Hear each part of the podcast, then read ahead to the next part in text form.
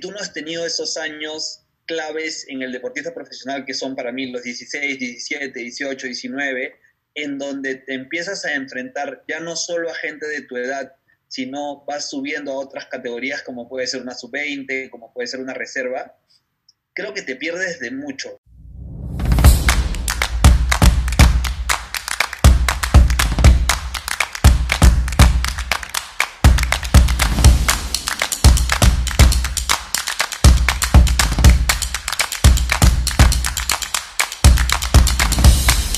Bienvenidos a un nuevo episodio del podcast de New Winners. Hoy con un buen amigo con el que compartimos muy buenos momentos en Barcelona y en, distintas partes de Europa.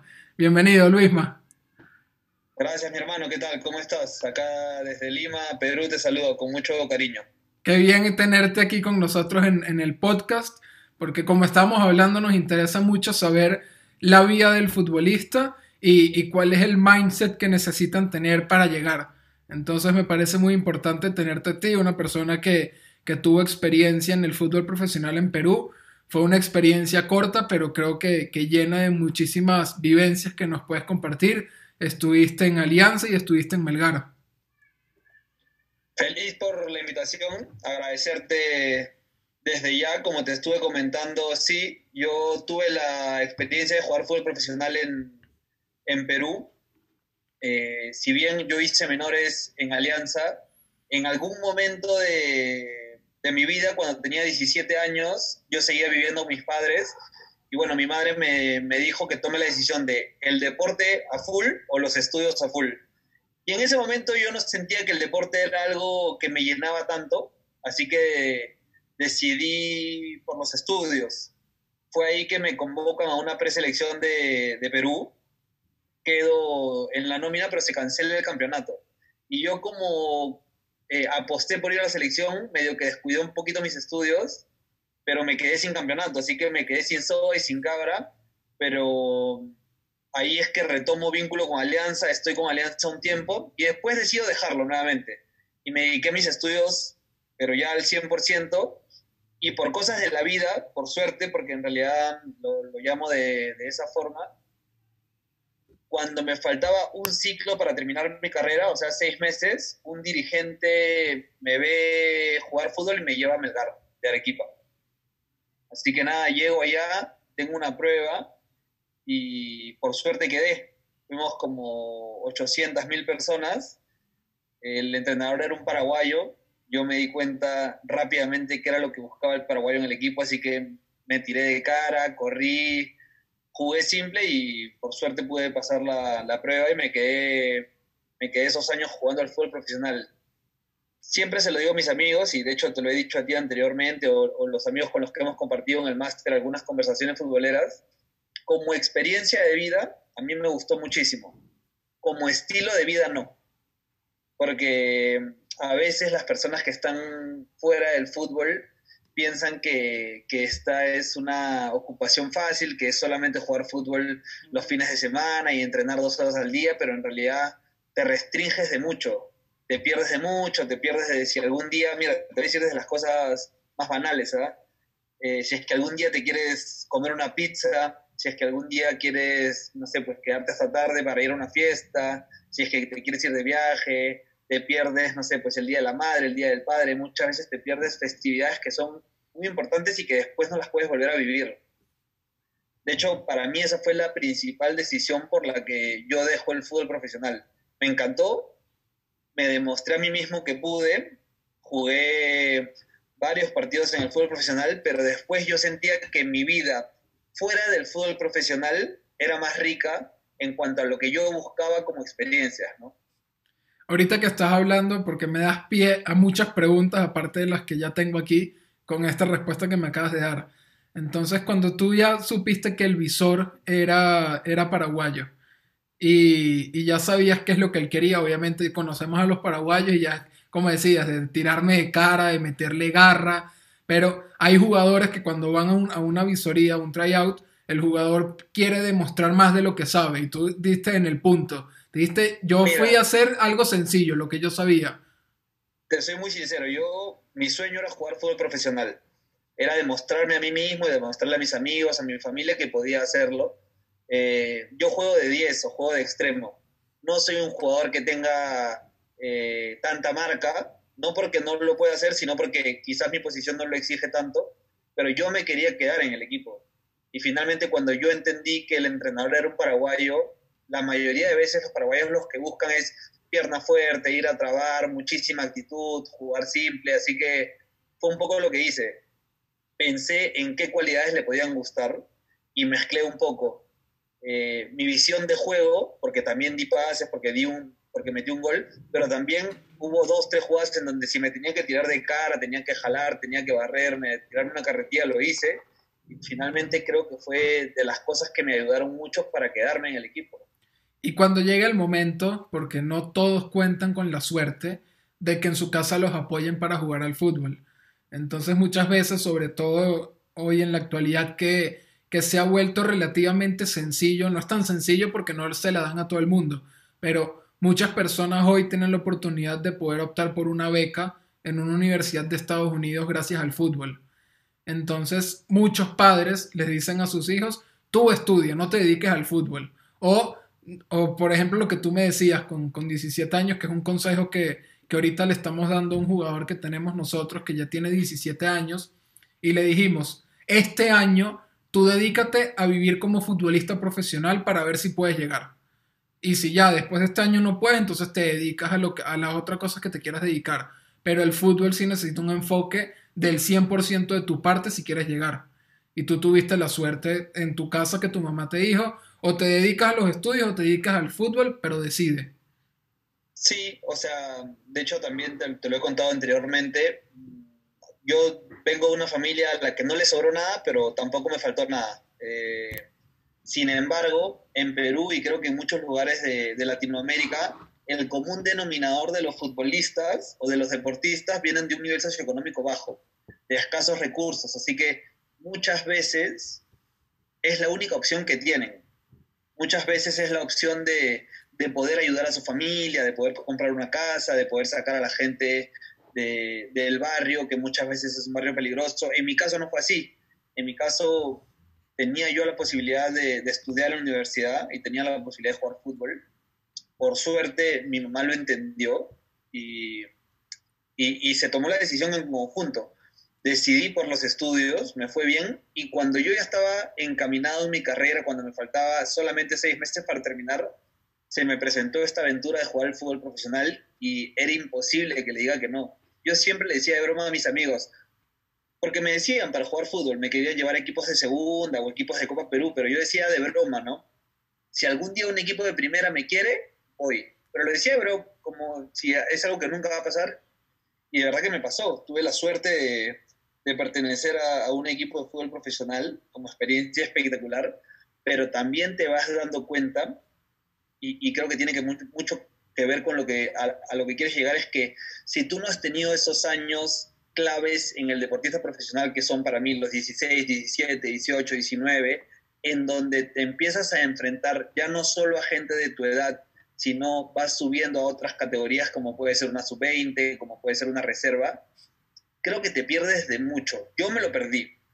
E igual, tuve la suerte de llegar y estar en un ritmo competitivo y debutar y, tener varios partidos. Pero creo que si yo tuviese que retroceder el tiempo queriendo ser futbolista profesional, siento que sí me faltaría mucho esos 3, 4 años en donde yo dejé el fútbol profesional, porque finalmente me mantenía con un buen ritmo y jugaba algunos campeonatos, pero amateurs. Competía con gente que no está al nivel para jugar fútbol profesional. Pero hoy sigue jugando o representando a Perú en otra modalidad del fútbol. Sí, sí, de hecho sigo jugando, eh, hasta hace un par de años estuve en la selección peruana de fútbol 7, que igual como experiencia es espectacular, pero sí quisiera poner entre comillas lo de profesional en fútbol 7, ¿no? Porque yo no vivo de eso, yo vivo de mi trabajo eh, y finalmente me esfuerzo muchísimo, como todos los, que pertenecimos a esa selección, pero no vivimos de la selección. A mí la selección no me da un sueldo, o el equipo en el que yo juego fútbol 7 no me da un sueldo. Si bien hay algún apoyo económico que para todos nosotros es, es de gran ayuda, yo no podía vivir solo de eso. Así que es importante también eh, darle a entender a los chicos que la decisión que tomen en casa, con sus representantes o con su familia, eh, tiene que ser como con mucha responsabilidad, ¿no? Porque yo siempre creo que el estudio es clave. Por más que uno se dedique al fútbol profesional, trate de a la par ir estudiando algún curso técnico o un curso en la universidad, porque uno nunca sabe cuánto dura el fútbol. Yo he, yo he tenido cinco lesiones fuertes y estoy agradecido de poder seguir jugando, pero tengo muchos amigos que han tenido una, dos lesiones y se quedaron solo con dos, tres, cuatro años de fútbol profesional y no tienen qué otra cosa hacer. Por eso es que creo que el tema de hacer una actividad paralela también es importante. A ver, Luisma, cuando tú llegaste al fútbol profesional habías perdido años de formación que son años clave. ¿Cuál crees tú que fue como, como el punto en el que en el que tú dijiste o hiciste un cambio en tu, en tu mentalidad para poder estar en el profesionalismo, porque yo creo que llegar al fútbol de primera división o al fútbol de segunda división, donde como dices tú, es profesional, donde me pagan por o vivo de lo que me están pagando gracias a esta profesión que, que es el fútbol. ¿Cuál piensas tú que es el mindset adecuado que hay que tener para llegar y cuál tuviste tú para llegar? O sea, yo creo que algo clave para dedicarse al fútbol profesional es, como lo dice la palabra, ser totalmente profesional. O sea, no llegar por un tema de fama, no llegar por un tema de la plata, sino tratar de, de ser un ejemplo, que creo que es lo bonito que te pueda que te puede pasar, ¿no? Que, que, algún niño quizás en la calle se quiera tomar una foto contigo, o que un niño quiera decir, ah, ya, mira, yo quiero ser como este jugador, porque creo que eso es algo que la plata nunca te va a poder pagar. Eh, y sí creo yo que si uno se quiere dedicar al fútbol profesional, tiene que ser un deportista a las 24/7. No que, ah, no, yo entreno muy bien de lunes a sábado, pero el domingo me doy mis gustos. Ojo, se puede entender cuando acaba el campeonato, cuando tienes una para larga, cuando hay fiestas, pero creo que si algo yo podría recomendar es que si algún chico quiere dedicarse al fútbol profesional, se meta 24/7 a eso, porque es finalmente lo que lo va a llevar a, a dar el gran paso, ya sea en el fútbol de segunda, en primera, en Europa, en, en donde sea. Pero no todo el mundo está preparado para ese tipo de vida porque de repente le dices a, a un niño de 14 años, de 15 años, 16, eh, no, hoy no, hoy no voy a salir a, a, la fiesta con todos mis amigos o no voy a ir a la playa el fin de semana con todos mis amigos o, o no voy a ir a comer pizza con todos mis amigos porque tengo que jugar o tengo que entrenar, o tengo que dormir ocho horas. Es depende de lo que vivas. Yo no estuve preparado. Eh, me tomé como, como meta probarlo, lo probé, me gustó. Sin embargo, cuando yo ponía en la balanza qué era lo que yo quería, yo no quería seguir jugando fútbol profesional. Y ahora no me arrepiento para nada. A veces me da nostalgia, ¿no? Evidentemente, porque me encanta el fútbol y porque veo algunos amigos míos en la selección o en equipos grandes, pero yo no quería para nada sacrificar muchas de las cosas que tú dices, sobre todo lo familiar, sobre todo, no sé, mira, te lo digo, desde que le dio un infarto a mi papá y yo no pude estar, hasta el cumpleaños de mi hermana o el Día de la Madre, momentos muy bonitos que solamente vas a vivir esa vez. Eh, creo que muchos de los deportistas, cuando toman la decisión de dedicarse al 100%, saben el sacrificio. Y creo que muchos de los deportistas también eh, es la única, eh, la única opción que tienen. En mi caso, yo tenía la suerte de, de, también poder haberme dedicado a la publicidad, que era lo que yo había estudiado.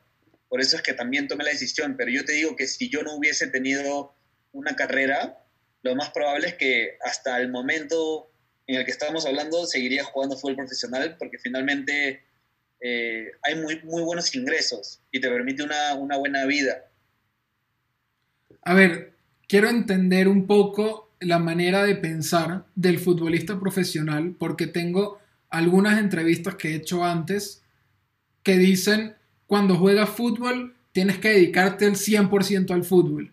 Y por otro lado, tengo otros que han ido a la universidad también tu caso, y que dicen, a ver, mientras que me dedico al fútbol, el 100%, pero hasta que llego y mientras tengo mi beca universitaria, no me dedico al 100%. Entonces, hay como este doble mensaje de jugadores que se dedican al 100% al fútbol y jugadores que en estos años clave para llegar no se están dedicando al 100% al fútbol? Mira, te lo digo, uno, uno, uno va sabiéndolo, ¿no? De hecho, cuando tú tienes 17, 18 y empiezas a llegar a un nivel profesional, te vas dando cuenta qué tan parte de un equipo eres. Porque cuando uno tiene 17, 18, quizás no estás en el equipo titular, no estás en el equipo B, no sales en lista, o sea, tiene, tienes un poquito más de permisos, por así decirlo.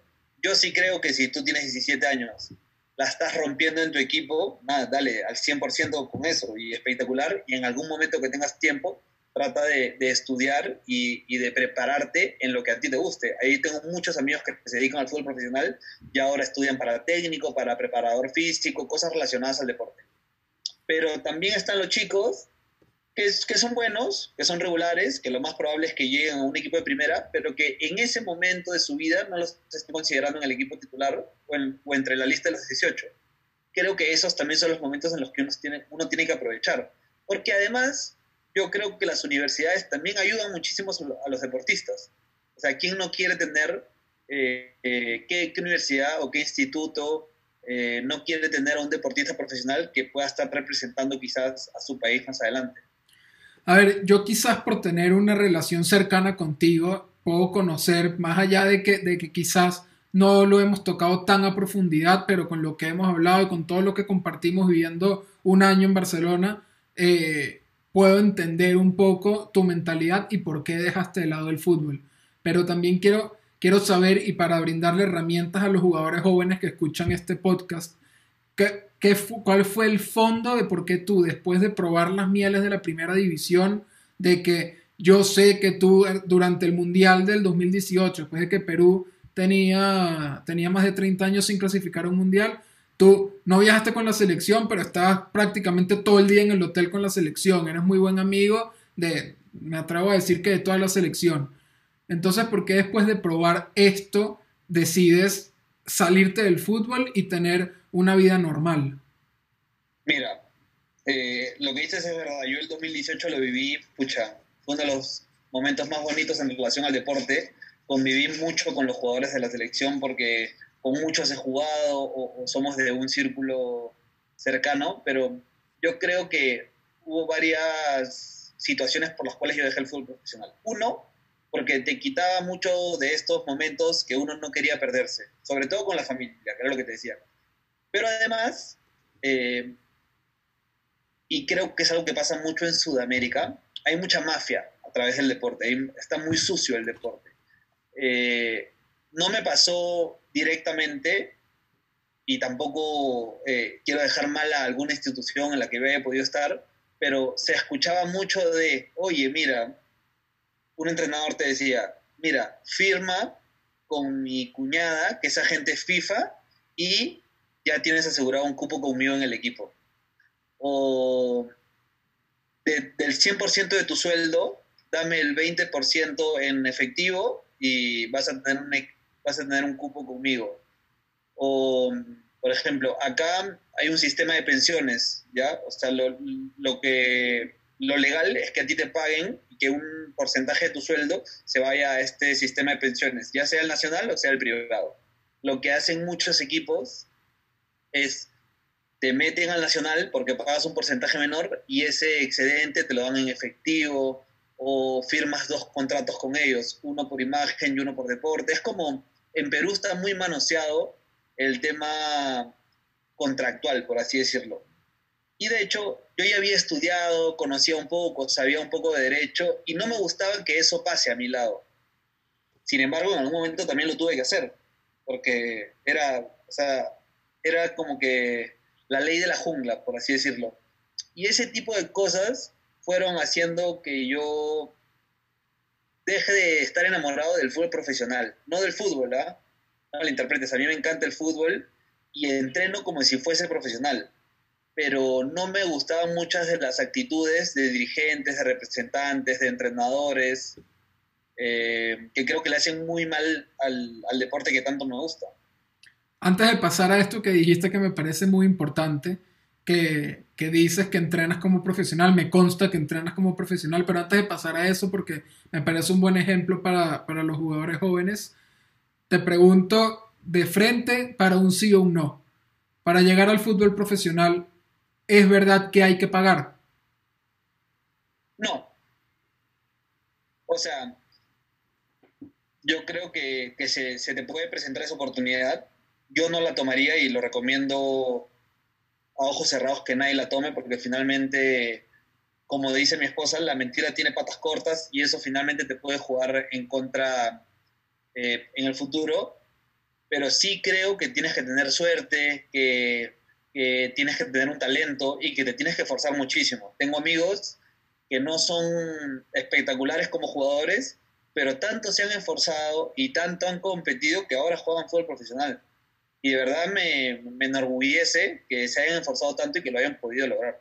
Sí, te lo pregunto porque todos tenemos amigos, sobre todo los que nos, los que nos desenvolvemos en este ámbito del fútbol profesional, tenemos amigos que, que quizás no eran los mejores de su, de su generación, los mejores de su equipo, los mejores de su, de su año, pero con tanto esfuerzo, con, con tanta actitud, le metieron muchísimo más que los que sí tenían más talento. Y los que tienen más talento no le meten tanta actitud y se terminan quedando en el camino. Entonces el fútbol, a ver si, si coincides conmigo, el fútbol es para los mejores o para los más aptos. Perdón, ¿para los mejores o para qué? O para los más aptos. Yo creo que para los más aptos. O sea, creo que uno tiene que también saber adaptarse a todas las situaciones relacionadas al deporte y creo que te tienes que esforzar muchísimo. Este, porque el talento a veces no, no basta. O sea, puedes ser el más talentoso, pero si físicamente no estás bien, si mentalmente no estás bien, creo que, que, que es complicado. A ver, la pregunta anterior te la hice porque aquí en México sobre todo existe el mito de que si no pagas, no llegas. Entonces hay muchos jugadores. Yo creo, yo creo, y, lo converso con muchos amigos mexicanos, el otro día lo conversaba con Frank, que es amigo nuestro de la maestría, que la, la relación entre Perú y México es muy cercana. Creo que es una cultura muy, muy parecida, tanto así que hay bastantes peruanos en México, siendo una liga bastante más competitiva. Yo no creo que sea tanto así, pero entiendo por qué hay ese dicho, porque está tan manoseado el fútbol que sí te deben llegar muchísimas propuestas para pagando poder jugar, porque además ahora no solamente está el fútbol profesional, sino también están los equipos de reserva, estás obligado a tener un equipo sub-20 que juegue los preliminares, y no todos tienen divisiones menores, por eso es que me parece que hoy es bastante más fácil debutar en el fútbol profesional que hace 15 años. Y también está este sistema de competición acá que en tercera división solamente pueden haber jugadores menores de 20 años. Y los jugadores no reciben salario, los jugadores tienen que pagar por sus viajes, tienen que pagar por su arbitraje, sus uniformes, todo, tienen que pagar por sus entrenamientos, pero llaman tercera división profesional. Y son jugadores de 14, 15, 16, 17, 18, 19, 20 que dicen que son profesionales, pero no reciben sueldo. Entonces... Acá hay algo parecido, acá hay algo parecido, no se llama tercera división, se llama Copa Perú, y es como en todos lados, y creo que en México pasa lo mismo. Creo que en tercera división deben haber equipos en donde sí haya un presupuesto, porque ellos están con la esperanza de llegar a segunda. Acá en Perú también en Copa Perú hay equipos que, en donde tú tienes que pagar todo y hay equipos en donde pagan todo. Eh, y creo que eso va a seguir pasando. Pero no recibes sueldo, entonces no eres profesional. No, no sé, ¿ah? yo creo que me atrevería a decir, sin conocer tanto cómo es el, el, el, tema en México, que deben haber equipos en tercera división donde sí recibes sueldo, porque deben ser contados, o sea, deben ser muy pocos, pero debe haber, como acá también lo hay. Sí, los que reciben, los que reciben un sueldo reciben en promedio los jugadores, que son muy pocos, pero reciben en promedio alrededor de 25 dólares de, de, sueldo, que eso no es fútbol profesional. Claro, claro. Sí, pues suele pasar. Sí, y ahorita que estabas hablando del entrenamiento, que tú hoy entrenas con, con, Lucho Carrillo, un preparador físico muy conocido en, Perú, valga aquí la, publicidad. Eh, entrenas con, Lucho como si tú fueras un jugador profesional. Vas todos los días con él y, son todos los equipos como si tú realmente te estás preparando para jugar un partido el domingo. ¿Cuál? Mira, yo cuando yo jugué fútbol profesional no me encantaba entrenar. Ya son cosas que uno va aprendiendo con el tiempo y es un gusto adquirido, creo. Este, creo, y, mucha gente me lo, me lo, dijo en ese momento y yo no hacía caso, es que el físico creo que es el 70% de un jugador. Si físicamente estás bien, puedes jugar donde tú quieras. A ver, ahí dices el físico es el 70. Si el físico es el 70, ¿cuánto tiene que ver lo técnico, lo táctico y lo mental? No, es que yo creo que, o sea, a lo que voy con, con eso es que eh, hay jugadores que solamente son físicos y tácticos, por ejemplo, que, que corren mucho y que saben hacer el recorrido. Esos son importantes. Pero imagínate que haya un jugador que es un crack técnicamente, pero que no, no, no, se mueve mucho, que no es dinámico, que no recibe la pelota o que se canse. Ya sé de quién me estás hablando. Estoy hablando de un zurdo que solamente hace goles de vaselina. Brian Espira. No, yo pensé que estabas hablando de Román. No, pero ojo, Román físicamente estaba muy bien, solamente que tenía unas cualidades totalmente distintas. Pero yo lo que voy con el físico es que a mí me empezó a gustar eh, a raíz de haberme lesionado, porque yo me rompí las dos rodillas, me rompí el ligamento cruzado de ambas rodillas, y sin fortalecer y sin estar bien físicamente yo no podría jugar. Pero además de eso, eh, siento que te genera un hábito muy bueno, un, hábito de salud, un hábito de, estar bien contigo mismo. Eh, yo, por ejemplo, no me siento bien cuando no entreno o no me siento bien cuando compito sin estar físicamente preparado. Y es un tema mío, ¿ah? yo ahora eh, juego una que otra eh, campeonato semiprofesional, pero juego muchos campeonatos amateurs. Y mis amigos, hay algunos que entrenan, unos que no, pero a mí no me gusta. Yo quiero, a todo lo que voy a competir, quiero ir a ganar. No, no me gusta ir como que a medias. Y cuando, cuando estabas llegando al profesionalismo, que habías dejado, que estábamos hablando, que habías dejado este tiempo, que, que no te estabas entrenando como para llegar, ¿cómo hiciste si no tenías la preparación adecuada? ¿Cómo hiciste para poder entrar? Yo te digo, sería muy complicado que yo vaya a una prueba ahora teniendo 32 años, 33 años. En esa época tenía 19. O sea, la máquina es nueva, corres porque corres, o sea, si bien te afecta, por ejemplo, yo llegué a Arequipa y Arequipa es altura, eh, te vas adecuando, no, no, no pasaba mucho, pero sí creo que hubiese sido muy distinto si es que yo entre los 17 y los 20 me hubiese dedicado al deporte. Porque podría haber llegado a Arequipa de una forma física muchísimo más fuerte de lo que llegué. Claro, pero cuando te hago esta pregunta es en cuanto a la mentalidad. ¿Cómo crees tú que tiene que ser la mentalidad de un jugador para dar el salto del, del fútbol semiprofesional o amateur al fútbol profesional? Este, yo creo que se la tiene que creer y se tiene que forzar muchísimo porque ya no es como en el amateur, en el fútbol profesional no te regalan nada, porque finalmente es como una empresa, tú estás yendo a pelearle el puesto a otra persona que quizás es una persona que tiene más experiencia que tú. O sea, yo te lo digo, por ejemplo, la persona que jugaba de 10 en el equipo al que yo llegué era no un veterano, pero una persona con trayectoria. Tenía 27 años, 28 años. O sea, él era el 10 indiscutible. en Melgar. evidentemente, en Melgar. Para mí, evidentemente, iba a ser bien complicado poder quitarle el puesto. Y empecé a moverme en otras posiciones, porque quería debutar pero cuando yo ya empecé a agarrar cancha, sí te das cuenta el celo que, que, puede tener la otra persona porque sabe que está en riesgo su trabajo.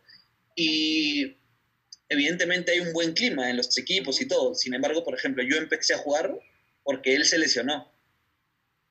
Él se lesionó y yo tuve la suerte de poder suplir su lugar, pero si él no se hubiese lesionado, mi suerte quizás hubiese sido distinta no, no lo sé. Lo que sí creo es que uno tiene que estar preparado y que si quieres jugar el fútbol profesional, tiene que saber adaptarse. Yo cuando llegué a Arequipa, eh, en el equipo B faltaba un back central Y yo dije, ah, ya, yo puedo jugar de back central.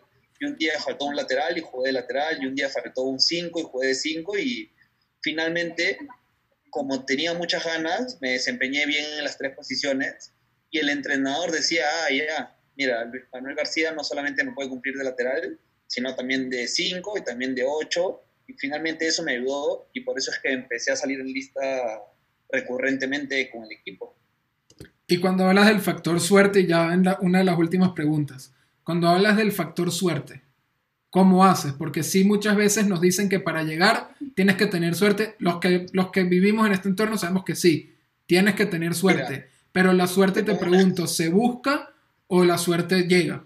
No, no, o sea, yo creo que hay de los dos, ¿ya? Yo creo que...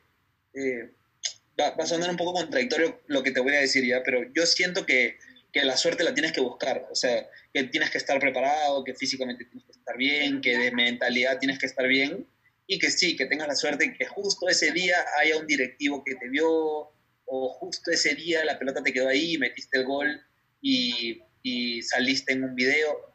Creo que la suerte la podemos llamar de, de varias formas. Yo tuve otro tipo de suerte. Yo había dejado el fútbol profesional y me dedicaba a, a los estudios, 100%. Y un dirigente de Melgar me vio jugando un campeonato amateur y él se la jugó por mí. Esa fue mi suerte. Yo no la había buscado y me llegó. Pero a lo que yo voy y el mensaje que yo quiero dejar es que yo ya había tomado la decisión de no jugar fútbol, pero si es que alguien quiere llegar a ser profesional, tiene que estar preparado, tiene que estar bien físicamente, tiene que alimentarse bien, tiene que dormir bien eh, y tiene que tratar de hacer las cosas bien en, su equipo. Y ahí está, si es que algún día te ve un dirigente, un entrenador, también es gustarle al entrenador, tener una buena relación con los compañeros, ser humilde, porque yo creo que muchas veces esas actitudes te ayudan mucho. Hay gente que es arrogante, gente que es soberbia, que habla más de lo que juega y finalmente eso en los grupos no ayuda. Yo siento que muchas veces el ser una buena persona también te ayuda a estar en un equipo de fútbol, porque por más que no estés jugando tan bien, la gente quiere estar ahí, quiere que tú seas parte del grupo, porque finalmente en los equipos de fútbol no ganan 11 jugadores, o sea, gana el plantel, ganan los 25. Por más que no hayas jugado un minuto, si tú haces que el equipo esté bien, que el equipo esté centrado, que esté compenetrado, creo que eso es el valor agregado que tú le puedes ir dando al, a lo que hagas en tu vida, no solo el deporte. Y generalmente un futbolista ya empieza a pensar en la vida después del fútbol a los 27, 28, 29. Tu caso fue diferente. Yo creo, que eso ha cambiado. O sea, creo que, que la tecnología y que las herramientas eh, de medicina o la preparación física ha ayudado a que la gente pueda... Eh, vivir más el deporte. Ponte el caso de Cristiano Ronaldo, que es excepcional, ¿no? Él es 8'5, o sea, él ya tiene 35 años y sigue estando en muy buen momento. Te lo digo, un caso como el de Paolo Guerrero. Paolo Guerrero tiene 36 años y sigue jugando y está muy bien. Eso antes era muy difícil de pensar.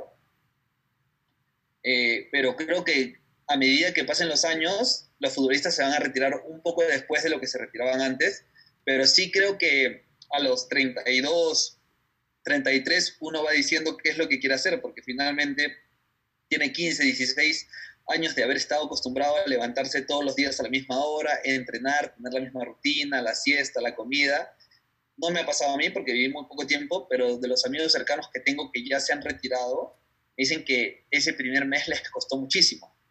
No sabían qué hacer, se levantaban, no tenían una rutina por eso es que todos se meten o a estudiar para director técnico, gestión deportiva, representante, pero la mayoría continúa su carrera con un vínculo al deporte.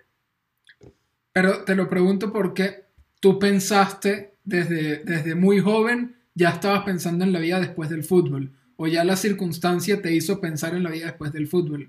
¿Cómo es la vida después del fútbol por un futbolista profesional? Mira, yo terminé tan hastiado del fútbol, por lo que te cuento de la mafia y del mal manejo que había, que dejé de jugar fútbol muy mucho tiempo. No jugué fútbol amateur, pero nada. No, me llamabas a una pichanga, a un futbolito, nada. No toqué una pelota como ocho meses, porque estaba cansado del fútbol. creo que mi caso es un poco raro de explicar y espero no ser un ejemplo para, para, los que quieran dedicarse al fútbol. Yo no estaba preparado y no quería, no quería jugar fútbol profesional, tomé la decisión. Eh, lo que sí le digo a los chicos que, que, que vayan a escuchar esto es que, que, vean todo, que no solamente vean lo bonito del fútbol, que vean que, hay muchos sacrificios, pero también hay muchísimas experiencias extraordinarias. Pero ellos tienen que hacer su propio balance para saber si se quieren dedicar a esto, porque además es una carrera corta, es una carrera de 16, 15, 14 años, dependiendo cuándo debutes y cómo te mantenga físicamente. Uno tiene que también hacerse planes de qué es lo que quisiera más adelante en su vida. A ver, yo creo que sí eres un ejemplo a seguir, porque hay mucha gente que ve el éxito en los demás, pero no ve el éxito propio. Entonces mucha gente piensa que si eres futbolista profesional eres exitoso y quizás para ti el éxito no pasaba por, ser futbolista profesional, pasaba por otras cosas. Y sí tomaste riesgos en tu vida porque recién casado decidiste irte a vivir a Europa, estudiar una maestría. Ahorita ya, ya formaste una familia con, con hijos y yo creo que has sido exitoso también en la parte laboral. Entonces, te pregunto, como si has tomado riesgos en tu vida, si has hecho sacrificios en tu vida y has vivido tanto la parte profesional futbolística como la parte profesional en el mundo normal laboral, ¿qué es para ti el éxito? No, ahí sí estoy totalmente de acuerdo contigo. O sea, yo me considero en muchos ámbitos una persona exitosa. Eh, estoy casado, felizmente casado, tengo dos hijos, tengo una familia, además en estos momentos con mucha salud eh, y tengo a todos mis seres queridos cercanos muy bien. Así que por ese lado me siento exitoso. Además, en lo profesional me, va muy bien. Pero sí, siempre pienso en el deporte, ¿no? Porque soy una persona que sigue ligada al deporte y a veces sí me pongo a pensar de qué hubiese pasado conmigo si, si seguiría jugando fútbol, no lo sé. Eh, yo no te voy a decir, no te voy a mentir que hubiese jugado en el Real Madrid ni en el Barcelona, porque cada uno también sabe sus limitaciones, pero sí creo que podría haber probado un poco más de tiempo, no solamente en el nivel eh, peruano, sino como que demostrarme a mí mismo hasta dónde podría haber llegado, pero bueno, son cosas que pasan yo tomé la decisión en ese momento y ahorita la decisión que he tomado de, haber continuado por otros rumbos me, ha hecho muy feliz. Soy muy, muy feliz. Imagínate, si yo hubiese seguido con el fútbol, quizás ni te hubiese conocido. Eh, yo creo que sí, pero también puede ser una, una posibilidad. Sí, no nunca sabe. Y bueno, ya por, por último, me parece que, todos los consejos que les has dado a los, a los jugadores que van a estar escuchando esto son, son geniales. Tengo muchísimo material para, poder ir cortando y poniendo pildoritas en, redes sociales y te lo agradezco mucho. Y, un placer haberte tenido aquí con nosotros en el podcast de New Winners. Muchísimas gracias a ti, hermano. Espero que, estas pocas vivencias que he tenido le puedan servir a, a los chicos que se quieren dedicar al deporte yo les deseo que de todo corazón que lo hagan con mucho, muchísima pasión, ya sea en el deporte profesional o en lo que se dediquen, siempre esfuércense al máximo y estén preparados porque uno nunca sabe qué es lo que puede pasar en cualquier momento de la vida. Gracias, Luisma. Gracias, un abrazo, compadre, cuídate.